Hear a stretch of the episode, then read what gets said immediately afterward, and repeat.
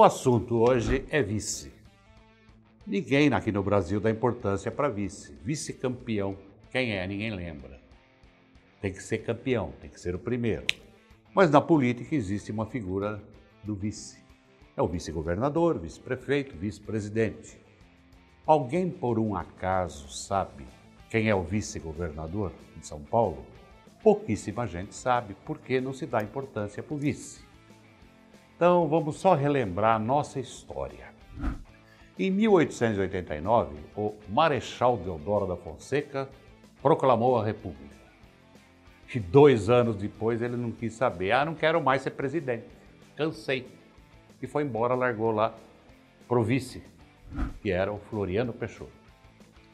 Bom, um outro presidente ganhou a eleição, o Rodrigues Alves. Só que ele morreu antes de tomar posse. Quem que assume? O Delfim Moreira. Só que não durou muito, não. Ele ficou 255 dias só como presidente. Em 1930, o Júlio Prestes ganhou a eleição e não assumiu. Mas não morreu, não. E nem o vice assumiu. Porque houve a Revolução de 1930, que depois, em 1937, se tornou Estado Novo, que durou até 1945. E aí deram uma intimada no Getúlio Vargas. Ô, cara, área, cai fora. Aí em 1945, o José Linhares assumiu, ele era o vice, ele ficou 94 dias, não deu nem tempo de esquentar a cadeira. Bom, só que em 1950, o Getúlio disputou, Getúlio Vargas disputou uma eleição e ganhou, ele se tornou presidente. Até 1954, em agosto, quando ele resolveu dar um tiro no coração, pressionado, aquela zoeira toda da política. E quem assumiu? Café Filho. Café Filho foi um desastre. Mas fazer o quê? E a eleição seguinte foi ganha pelo Juscelino Kubitschek. E aí nós tivemos um golpe militar ao contrário. Não queriam dar posse para o Juscelino. E um marechal, Henrique Teixeira Lotte, Sabe o que ele fez? Garantiu a posse do Juscelino. E quem era o vice do Juscelino? O João Goulart. João Marques Belchior Goulart, o Jango.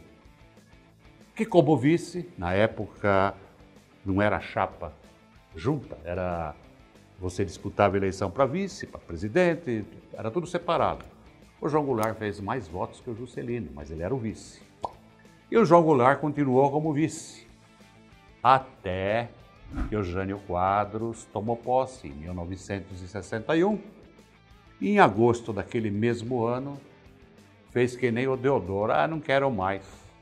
E foi embora para casa, largou a, a, a, o João Goulart lá como vice, o Jango estava na China, aí aquela zona toda, mas o Jango, o João Goulart assumiu e primeiro impuseram a ele parlamentarismo e depois um plebiscito voltou a ser presidencialismo.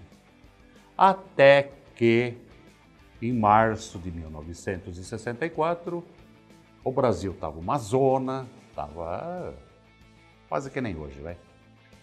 E os militares tomaram o poder.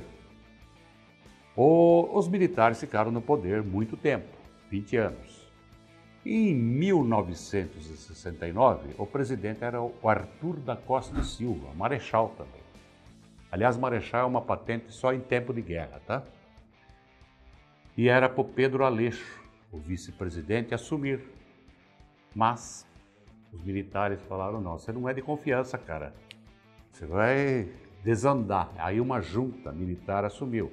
Um representante da Marinha, um do Exército, outro da Aeronáutica.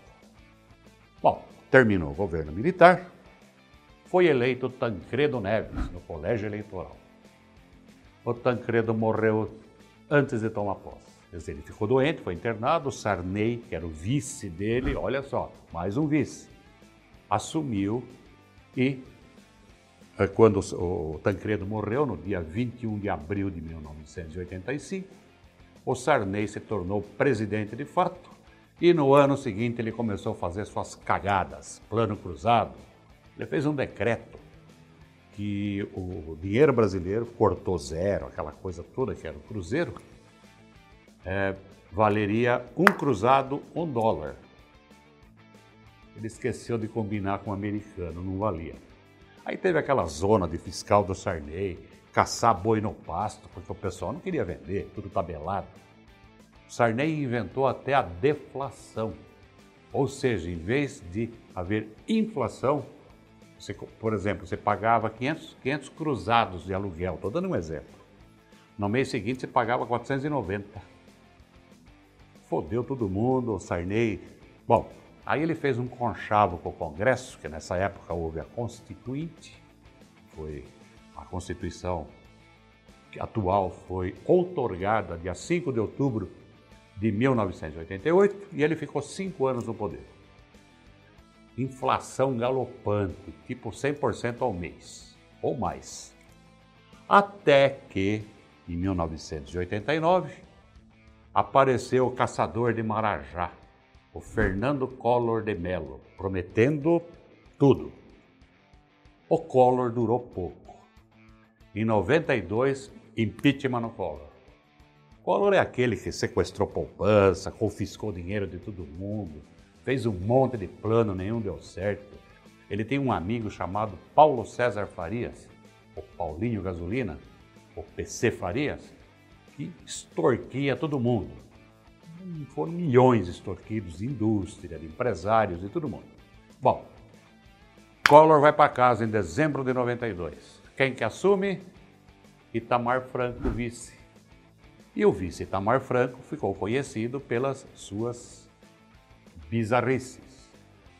Ele era solteirão, aí ele foi num palanque, num carnaval, e tinha uma modelo que se aproximou dele, por sinal ele pegava todo mundo, viu? Mulher deu sopa, era com ele mesmo, mineiro, né? Come quieto. E o Itamar Franco ficou no palanque e do lado dele tinha uma modelo, a Lilian Ramos.